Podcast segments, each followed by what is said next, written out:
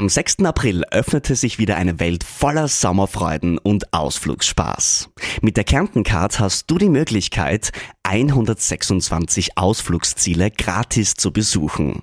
Egal, ob du ins Mittelalter auf der Burg Hoch Osterwitz eintauchen möchtest, den Fahrtwind auf Kärntens schönsten Panoramastraßen spüren willst, mit den Bergbahnen die tollsten Wanderwege erkunden willst oder lustige Stunden in einer Trampolinhalle verbringen möchtest. Bei der Kärntencard ist für jeden was dabei. Am besten gleich im Onlineshop die Karte aufladen und unvergessliche Ausflüge erleben. Dein Sommer in Kärnten wartet auf dich. Hallo und herzlich willkommen beim Corona Update, dem Podcast der kleinen Zeitung. Zuerst äh, eine Durchsage in eigener Sache. In diesen außergewöhnlichen Zeiten sind seriöse und gesicherte Informationen umso wichtiger. Daher können Sie die kleine Zeitung digital und das E-Paper jetzt für sechs Wochen gratis testen. Alle Informationen dazu finden Sie bitte unter abo.kleinezeitung.at.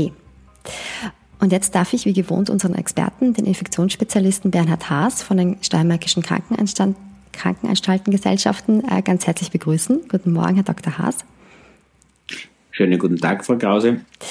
Wir haben uns heute vorgenommen, dass wir ähm, ein bisschen tiefer in die Epidemiologie beziehungsweise in die Viruskunde, sage ich jetzt einmal, eintauchen wollen, uns äh, gewissen Begriffen, die jetzt durch die Medien geistern, die rund um das Coronavirus immer wieder genannt werden, dass wir uns diesen Begriffen annähern und sie ein bisschen äh, tiefer erklären wollen. Ähm, dazu zählen äh, das, das Wort Inkubationszeit, genauso wie der Begriff Latenzzeit. Da wollen wir uns anschauen, was das bedeutet. Und dann auch diese, diese beiden Begriffe Reproduktionszahl R0, die ja auch immer wieder genannt wird im Zusammenhang mit der Epidemie.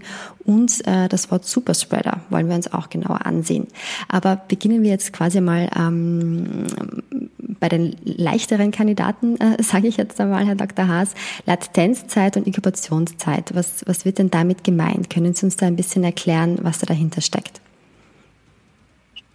Ja, ich möchte ein wenig auf diese Zeiten eingehen, weil, weil sie auch wichtig sind für das Verständnis, warum eine Absonderung sozusagen von den Behörden für 14 Tage ist und warum genau äh, in diesen Zeiten und zur Errechnung der epidemiologischen Zahlen wirklich diese Zeiträume und diese Zeitspannen sehr, sehr wichtig sind.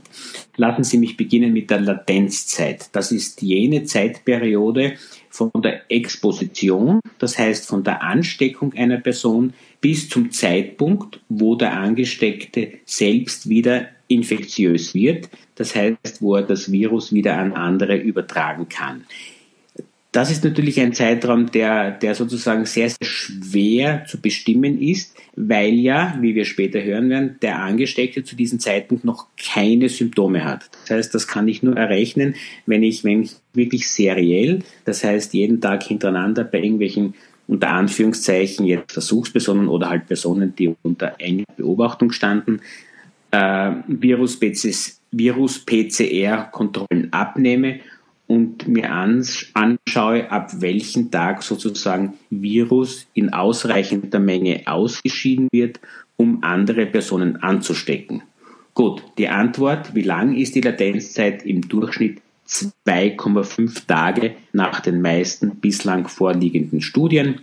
Manche reden auch von einer Zeit etwas länger, so um 3,5 bis 4 Tage. Warum gebe ich alle beide Zeiträume an? Nicht, weil ich den Studien unterschiedlichen, unterschiedliches Augenmerk oder unterschiedlichen Glauben schenke, sondern es macht auch für mich Sinn, dass diese Latenzzeit je nach, je nach der betroffenen Person unterschiedlich ist, nämlich von zwei Dingen abhängig wie viel Virus hat derjenige aufgenommen. Das heißt, es hängt, ist immer auch eine Frage der Dosis. Werde ich von jemandem angesteckt mit einer hohen infektiösen Dosis, wird die Latenzzeit bei mir selber kürzer sein, das heißt geringer ausfallen. Noch einmal einfach ausgedrückt, Latenzzeit im Schnitt 2,5 Tage, kann in Extremfällen, wenn die infektiöse Dosis, mit der ich mich anstecke, sozusagen sehr, sehr hoch ist, dann wird es schon nach 2,5 Tagen sozusagen, werde ich ansteckend sein, ist die infektiöse Dosis, die ich aufnehme, sehr, sehr gering. Das heißt, das Virus braucht in meinen Körper länger, um sich zu vervielfältigen, dass eine ausreichende Virusmenge da ist, dass ich wieder andere Leute anstecken kann, dann kann es eben 3,5 oder auch 4 Tage sein. Ich fasse das jetzt wieder zusammen. Ich mache das immer deshalb, weil ich mir denke, wenn ich es verstanden habe, dann haben es unsere Hörer wahrscheinlich auch verstanden. Latenzzeit bedeutet die Zeit ähm, von dem Moment, wo ich mich bei einer anderen Person angesteckt habe, bis zu dem Moment, wo ich dann selber wieder ansteckend werde. Und die ist jetzt bei dem neuartigen Coronavirus bei ungefähr 2 bis 2,5 Tagen, äh, kann aber auch länger sein, wie Sie gesagt haben, äh, wenn man quasi selbst nicht so viel Viruslast mitbekommen hat bei der Ansteckung. Ja, das ist richtig. Und das ist auch wichtig, zu diesem Zeitpunkt, wo ich eben schon wieder ansteckend bin, bin ich selbst noch symptomlos. Und das ist eben der Unterschied von der Latenzzeit zur Inkubationszeit. Weil die Inkubationszeit ist, ist nach der Definition der Zeit, also die Zeitspanne von der Ansteckung bis zu dem Zeitpunkt, wo sich erste Symptome zeigen. Das ist wiederum im Schnitt fünf bis sechs Tage. Das ist der Durchschnitt aller Erkrankten. Da wird immer auch ein Range angegeben. Der Range ist sozusagen, was ist die kürzeste Inkubationszeit und was ist die längste. Und da ist der Range zwei Tage als kürzeste und 14 Tage als im Schnitt sozusagen die längste. Es gibt auch hier wiederum einige Ausreißer. In einer Studie äh, wurde angegeben, dass immerhin bei 6,6 Prozent der äh, der betroffenen Patienten, der Covid-19-Patienten, die Symptome erst nach dem Tag 14 auf, äh, nach dem Tag 14 nach Ansteckung aufgetreten sind sozusagen. Aber das sind sicher in der Verteilungskurve sozusagen, sozusagen statistisch gesehen Ausreißer.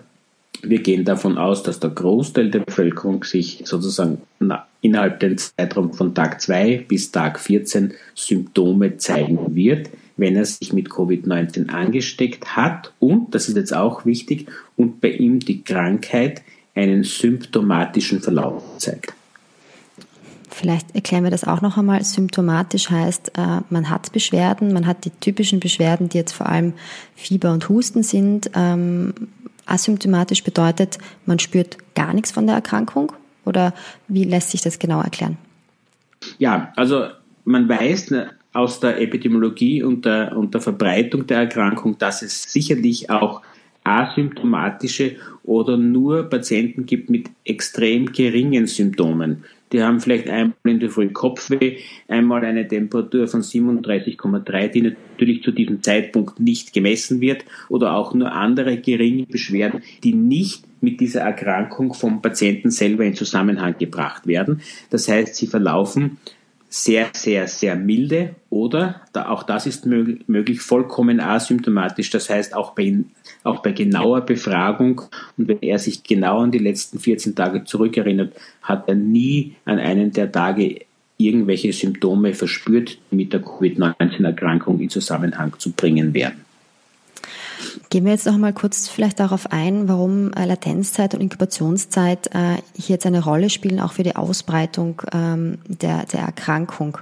Wenn man quasi schon ansteckend ist, bevor man Symptome ähm, hat. Und das, das bedeutet ja, nachdem die Latenzzeit kürzer ist als die Inkubationszeit, bedeutet das ja genau das.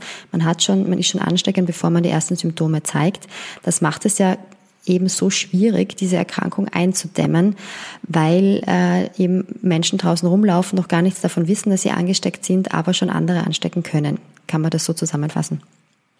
Ja, genau.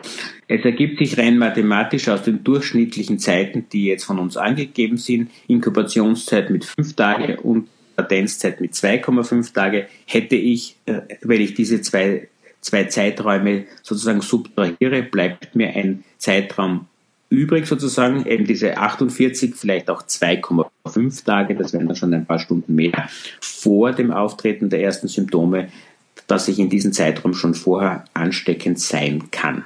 Das wäre eben der Unterschied Latenzzeit 2,5 und Inkubationszeit 5 Tage. Wenn man jetzt zum Beispiel an die Influenza denkt, ähm, ist es dort auch so, dass sich Latenzzeit und Inkubationszeit so stark unterscheiden? Oder ist es bei anderen Krankheiten so, dass, dass es da vielleicht einen eine eher eine größere Überschneidung gibt und dass es dadurch auch leichter ist, die Patienten schneller zu erkennen?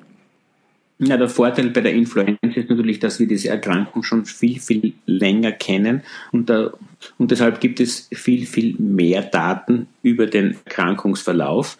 Die äh, Zeitspanne, äh, dass man ansteckend ist, sozusagen bei einer Influenza-Erkrankung, ist kürzer und wird hier nur mit 24 Stunden vor dem Auftreten der ersten Symptome angegeben. Alles klar. Haben wir diesen Unterschied auch nochmal hergezeigt. Ähm, gut, jetzt Wäre aus Ihrer Sicht noch was zu sagen zum Thema Inkubationszeit? Ja, äh, als dritter Zeitraum wäre wär dann sozusagen das, ähm, ist das serielle Intervall zu nennen. Das wäre sozusagen die, die Propagationszeit vom Virus in der Bevölkerung. Das heißt, wie schnell geht es, dass es von, von einer Person zum Beispiel auf die Kontaktperson übertragen wird und die dann schon wieder äh, Symptome oder Erkrankungssymptome zeigt, entweder wenn sie einen symptomatischen Krankheitsverlauf hat oder asymptomatisch infektiös für andere wird. Und das ist im Durchschnitt vier bis sieben Tage. Das heißt, es wäre sozusagen wie der Generationenzyklus der Erkrankung, habe ich alle vier bis sieben Tage eine weitere Ausbreitung. Ganz leicht erklärt, der Rückkehrer aus Ischgl, der die Erkrankung hat, steckt in seinen Heimatort in der Steiermark wiederum andere Personen an und dann sind nach einem Zeitraum von vier bis sieben Tagen sozusagen die ersten, ersten Kontaktpersonen von ihm, die nie in Ischgl waren, die sozusagen in, äh, haben dann auch schon haben auch schon die Möglichkeit, entweder die Erkrankung zu haben oder wiederum infektiös zu sein und andere anzustecken. Mhm. Das ist das serielle Intervall von einer Ansteckung von einer Person zur anderen. Das ist eh, wie Sie gesagt haben, quasi die Generationengeschichte dieser Erkrankung. Also wie lange dauert es, bis sich quasi fortpflanzt? Ähm, ja. Jetzt wollen wir dann vielleicht übergehen, nachdem wir diese, diese Zeitabstände ge geklärt haben, zu diesem ähm, berühmten R0. Diese Abkürzung steht ja für die Reproduktionszahl oder Basisreproduktionszahl einer Epidemie und wird von vielen äh, Experten immer wieder dafür hergenommen, um zu zeigen, wie stark sich äh, eine Erkrankung noch ausbreitet oder wie auch so als Messfaktor dafür, wie eine Epidemie sich äh, verbreitet. Können Sie uns bitte erklären, was genau ist denn R0 und wie beziffert sich R0 für, für Covid-19? Also R0, die Basisreproduktionszahl oder Reproduktionsfaktor, ist jene Zahl, die eine Person, die infiziert wird, wird oder ist, eine, äh, wie viele eine infizierte Person im Durchschnitt ansteckt. Das und die ist sehr, sehr unterschiedlich. Wie wir auch schon öfters jetzt von Mitgliedern der Bundesregierung gehört haben, ist es das große Ziel, natürlich diesen, äh, äh diesen Faktor R0 auf unter 1 zu senken, weil nur dann die insgesamte Zahl der Neuansteckungen irgendwann abnimmt. Solange sie größer als 1 ist, wird sie ständig zunehmen und die Zahl der Neuansteckungen ist ständig wachsend.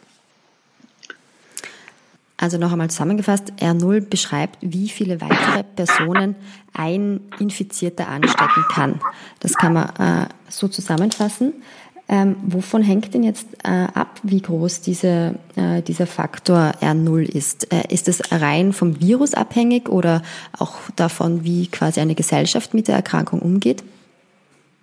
Das hängt einerseits von Virusfaktoren ab, andererseits vom Übertragungsmodus und, das ist auch ganz wichtig, äh, auf welchen auf, auf welchen Immunitätsfaktor sozusagen in einer, Population, in einer Population das Virus trifft.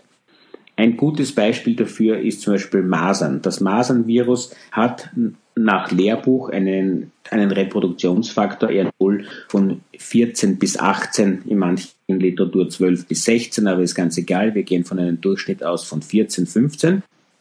Das heißt, eine Person wird circa 14 oder, oder 15 andere Personen anstecken. Das hat man aber auch in den letzten Ausbrüchen, die wir in Österreich oder in Europa hatten, nicht gesehen. Warum? Weil doch ein Großteil der Bevölkerung sehr gut durch die Masernschutzimpfung sozusagen immunisiert ist und deshalb mit Masern nicht leicht angesteckt werden kann. Das heißt, wir fanden auch diese Ausbrüche immer nur in einer Subpopulation wo äh, nur sehr, sehr geringe Durchimpfungsraten geherrscht haben. Das heißt, wir haben hier ein Beispiel mit Masern mit einer sehr, sehr hohen Basisreproduktionszahl. Und ähm, für SARS-CoV-2 gibt es da zwei sehr interessante ähm, Mitteilungen zu machen, nämlich die von äh, aus der epidemiologischen Untersuchung von Wuhan mitgeteilten Zahlen wurde immer gesagt, es es gilt für SARS-CoV-2 und Covid mit ca. 2,7 oder in der einen Studie 2,79. Lassen Sie sich mal, äh, mich mal diesen Wert hernehmen. Das heißt, eine Person mit einer SARS-CoV-2-Infektion steckt im Durchschnitt 2,79 andere Personen an. Das gilt aber wiederum nur, nur für den Durchschnitt und man hat zum Beispiel gesehen, dass in dem Kreuzfahrtschiff der Diamond Princess anfänglich diese Basisreproduktionszahl 14,8 war. Das heißt, unter besonderen Bedingungen, enges Zusammenleben, ähm, eingeschränkte hygienische Bedingungen und alles Mögliche, kann sich diese Basisreproduktionszahl nach oben hin sehr, sehr stark sozusagen erhöhen und eine Person kann äh, somit viel, viel andere, also viel, viel mehr andere Personen anstecken. Durch geeignete Maßnahmen auf der Diamond Princess gelang es dann, diese R0-Zahl nach mehreren Wochen runterzubringen und sie konnte dann auch auf, auf 2,2 oder sowas gesenkt werden.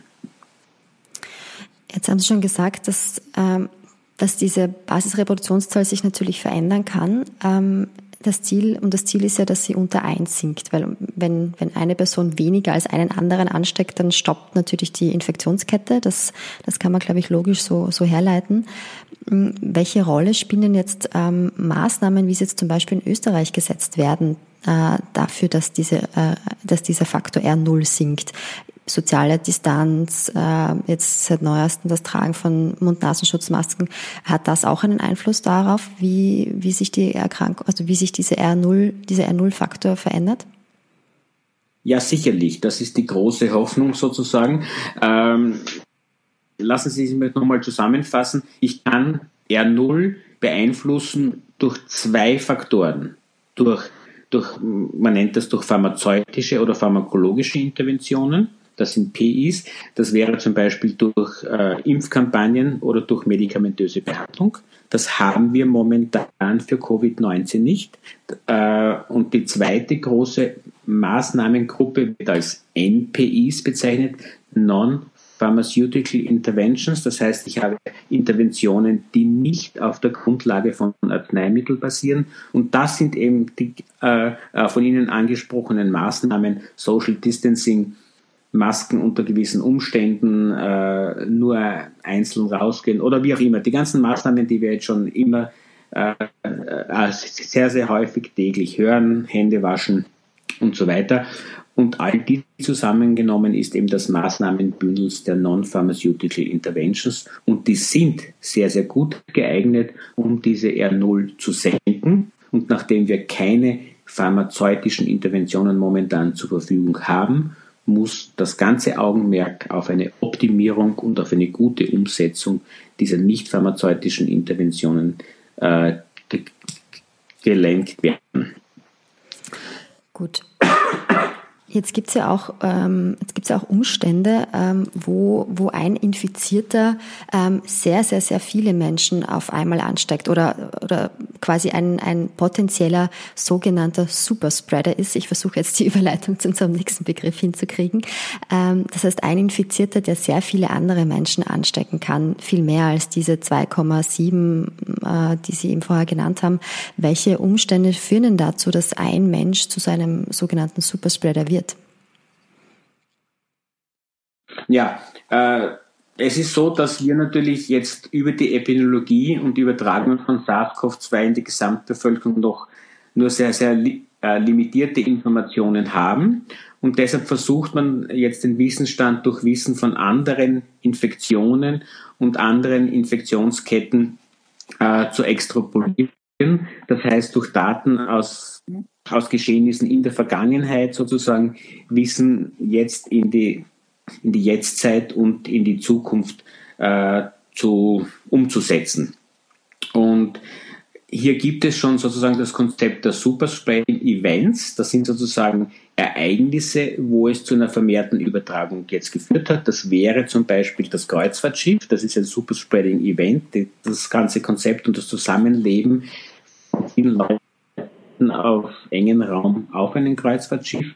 Und dann gibt es aber auch Superspreading Persons. Das sind also Einzelpersonen, die sozusagen äh, aus welchen Gründen auch immer vermehrt in der Lage sind, ihre Infektion auf andere zu übertragen. Und das sah man in, in sehr, sehr deutlicher Ausprägung auch in den letzten bedeutenden Epidemien, zum Beispiel bei der SARS-Epidemie 2003, der MERS-Epidemie und auch der Ebola-Virus-Erkrankung.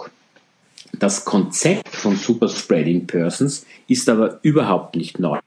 Hier gibt es in der Geschichte, in der Medizingeschichte eine sehr, sehr berühmte äh, äh, Figur. Das war die Mary Mellon, eine Irin, die in die USA ausgewandert ist. Und sie war Köchin und hat in den Jahren 1900 bis 1907 in verschiedenen Haushalten in New York City gearbeitet.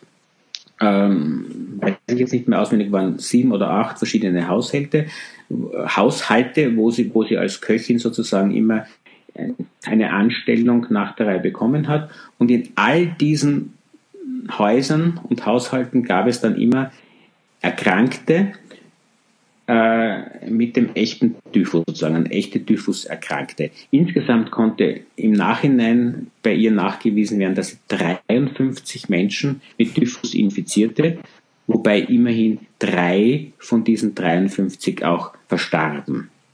Sie selbst war stets asymptomatisch. Sie war immer, es ist dann öfters befragt worden, war immer gesund, hat sozusagen nie Krankheitssymptome verspürt, hatte nie Fieber, hatte nie Durchfall und war nie krank, aber hatte sozusagen, man konnte das schon gut irgendwie nachweisen, dass überall, wo sie eine Anstellung als Köchin bekam, in, den, in einem nahen Zeitraum äh, daraufhin Leute von diesem Haushalt auch Typhus erkrankten. Sehr interessant. Jetzt äh, haben Sie dir diese Geschichte erzählt, wo das eben im privaten Haushalt passiert ist. Ähm, das Thema Superspreader spielt aber natürlich auch eine große Rolle für den Bereich der Medizin und der Pflege. Äh, vielleicht können Sie das da auch ein bisschen erklären, warum das denn gerade so problematisch sein kann, wenn ein, ein sogenannter Superspreader in diesen Bereichen auftaucht. Ja, es gibt weitere äh, elegante Studien sozusagen auch aus dem Bereich der Medizin. Hier gab es, ähm, das ist auch schon eine sehr alte Studie, glaube ich, 1997 oder sowas, äh, wo bei der Lungentuberkulose gezeigt wurde, dass äh, von drei von 77 Personen, also da waren 77 Personen an Lungentuberkulose erkrankt und äh, von nur drei dieser Personen ging eine Ansteckung aus und von den nachher gefundenen übertragenen Erkrankten macht, machte dieser Anteil wiederum 73 Prozent aus. Das heißt, drei von 77 Personen haben 73 Prozent der Folgeerkrankten infiziert. Und auch bei der SARS-Epidemie 2003 konnte gezeigt werden, dass von einem einzigen Krankenhaus ähm, war glaube ich in Peking sozusagen, äh, 76 nachweisliche Folgefälle bei Mitpatienten, Besuchern und beim Gesundheitspersonal ausgingen. Das heißt, wieder ein einziger Patient und man konnte nachweisen, 76 hat der infiziert. Ähm, und ähnliches fand man auch bei MERS und Ebola heraus. Das hat in, in, in der Epidemiologie vom Herrn Wuhlhaus 1997 zu der Aufstellung geführt, dass man gesagt hat, in einer Epidemie ähm, gehen also 20 Prozent der Bevölkerung äh, verursacht 80 Prozent der Krankheitslast. Anders ausgedrückt, äh, 20 Prozent in einer Population sind die Ursache für 80 Prozent der Übertragungen. Und dass eine genaue Identifizierung dieser 20 Prozent hilfreich wäre, um dort die Interventionen gezielt setzen zu können. Das ist nun die Schwierigkeit bei SARS-CoV-2. Hier ist alles noch sehr, sehr neu, alles noch im Fluss und man, müsst, man muss jetzt sozusagen drauf, alles darauf ansetzen, um diese 20 Prozent der Bevölkerung herauszufiltern und herauszufinden, wer, wer diese sind, die sozusagen den Großteil der Übertragungslast ausmachen. Ein paar Personen hat man schon herausgefiltert sozusagen, das weiß man retrospektiv. Es war das Barpersonal in manchen Après-Ski-Lokalen in gewissen Skiorten, aber es wird auch noch natürlich jetzt andere Superspreading-Events und Superspreaders als Personen geben und die zu finden wäre ein dringliches Ziel. Da komme ich jetzt wieder auf meine Ausgangsfrage zurück. Ähm, sind denn, ist denn jetzt auch der medizinische Bereich so ein, ein, ein Ort, wo es solche Superspreader geben kann und, und wo, man, wo man genau hinschauen muss, dass jetzt nicht jene, die, die helfen wollen, die natürlich äh, an der Front arbeiten, zu jenen werden, die dann ähm, unbemerkt und, und unabsichtlich natürlich weitere Personen anstecken. Ist das ein Thema, ähm, womit man sich beschäftigen muss? Ja, natürlich, weil, weil im medizinischen, also im, im medizinischen Bereich, und da ist für mich der Gesundheitsbereich, aber auch der Pflegebereich allgemein zu nennen, das ist ein hochsensibler Bereich, weil hier übertra weil ich hier tagtäglich mit vielen Menschen zu tun habe und weil hier Übertragungen dieser Erkrankung natürlich stattfinden können. Das heißt, das sind die ersten Institutionen, die natürlich ausreichende Schutzmaßnahmen einsetzen müssen und diese auch zum Glück, sage ich jetzt einmal in Österreich, noch in ausreichender Menge zur Verfügung haben. Und das schließt wieder das Bild und die Aufrufe von den letzten Tagen, dass man sagt, man soll nicht jetzt äh, hochwertiges äh, Schutzmaterial FFP2, FFP3-Masken für sich selbst bestellen oder irgendwo herzubekommen versuchen, sondern das genau die Schutzmaßnahmen, die dem medizinischen Personal vorbehalten sein sollen, damit dort alle Maßnahmen gesetzt werden können, um Übertragungen von SARS-CoV-2 innerhalb der Gesundheitseinrichtungen auf ein absolutes Mindestmaß zu reduzieren. Das spielt natürlich auch eine Rolle, sage ich jetzt mal, ähm, dass, dass diese Personen ja auch in eine sehr, auf eine sehr verletzliche Gruppe treffen können. Ähm, ich denke jetzt zum Beispiel an, an, an Altersheime, wo, wo Pflegepersonal ja gerade Risikogruppen anstecken könnte und dort äh, quasi als Superspreader ähm, natürlich äh, gerade für sehr vulnerable Personen eine Gefahr darstellen kann. Gibt es da noch andere Bereiche, wo Sie sagen, äh, dort ist es besonders gefährlich, wenn, wenn sogenannte sogenannte Superspreader auftreten? Also Pflegeheime sind sicherlich ein, eine, ein, ein Hotspot, sage ich jetzt einmal, für eine mögliche Übertragung. Die Gründe dafür haben Sie schon ausgesprochen. Es ist sozusagen ein, ein, ein Aufeinandertreffen von, von einem hohen Anteil von Risikopersonen mit notwendigen engen menschlichen pflegerischen Umgang sozusagen. Das ist klar, wenn ich pflegebedürftig habe, dann kann ich das nicht aus ein Meter Entfernung machen. Ich muss dem Menschen helfen beim Waschen, ich muss ihm helfen beim Anziehen, ich muss ihm helfen beim Essen sozusagen. Und das sind alles Tätigkeiten, wie wir uns selber sehr gut vorstellen können. Da kann ich keine Distanz von ein Meter wahren, weil dann, dann, dann kann ich ihm auch nicht helfen. Ich brauche nicht nebenan sitzen und sagen, wie er sich anziehen soll, wenn diese Person von sich aus nicht in der Lage ist, eben sich selbst anzuziehen. Dann muss ich ihm, wie man so schön sagt, unter die Arme greifen und damit ist der Kontakt von einen Metern mal natürlich unterschritten.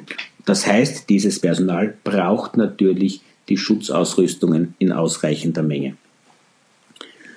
Gibt es auch andere, andere Bereiche, die Ihnen einfallen, wo, oder gibt es auch andere Personengruppen, die schon herausgefiltert wurden, wie Sie vorher beschrieben haben, die potenziell zu Superspreadern werden können? Ähm, Sie haben eben dieses, dieses Bar, diese Bar in, in, also diese Après-Ski-Hütten schon angesprochen. Gibt es andere Ideen, wo man noch besonders gut hinschauen müsste? Ja, in der Literatur gibt, gibt es sehr, sehr viele Übertragungsevents sozusagen herausgefiltert äh, in, in religiösen Versammlungen. Äh, da gibt es Literaturen aus Japan, aber auch aus den USA und aus Europa, dass, dass sozusagen im Rahmen von religiösen Treffen, ich sage jetzt einmal, ein, eine, also Messen oder anderen religiösen Veranstaltungen natürlich eine Übertragung sehr, sehr häufig stattgefunden hat. Das wären auch Superspreading-Events. Das ist aber, auf das hat man bereits Rücksicht genommen. Die Messen sind abgesagt und natürlich auch ein anderes religiöses Treffen und mögliches Superspreading-Events wären, wären dann zum Beispiel Begräbnisse Feierlichkeiten oder andere, die sind natürlich auch schon in dem Maße eingeschränkt worden. Und in der Literatur wird auch immer beschrieben, Sportveranstaltungen, wo auch viele Leute auf engen Raum zusammen sind, in einer Halle oder so. Auch hier hat man schon sehr früh sozusagen Maßnahmen gesetzt, um diese bereits bekannten Superspreading-Events auf ein Minimum zu reduzieren. Gut, dann hoffen wir, dass diese Maßnahmen auch ausreichend sind, um uns äh, vor diesen Super Spreading oder Super Spreading Events zu schützen. Ähm, ich glaube, wir haben für heute sehr viel an, an Wissen wieder äh, transportiert, sind sehr tief eingetaucht auch in die Epidemiologie. Vielen Dank, äh, Herr Dr. Haas. Ähm, wenn Sie jetzt nichts mehr anzuschließen hätten, würde ich sagen, ähm, wir machen für heute Schluss oder hätten Sie noch was, was Sie mitgeben möchten? Möchte allen hier draußen einen schönen Tag wünschen und sozusagen allen auch ermutigende Worte aussprechen, die Maßnahmen weiter durchzuhalten und weiter damit sozusagen Leben zu retten. Wunderbar, kann man nicht oft genug sagen. Vielen Dank für diese Schlussworte. Vielen Dank fürs Zuhören ähm, und bleiben Sie gesund.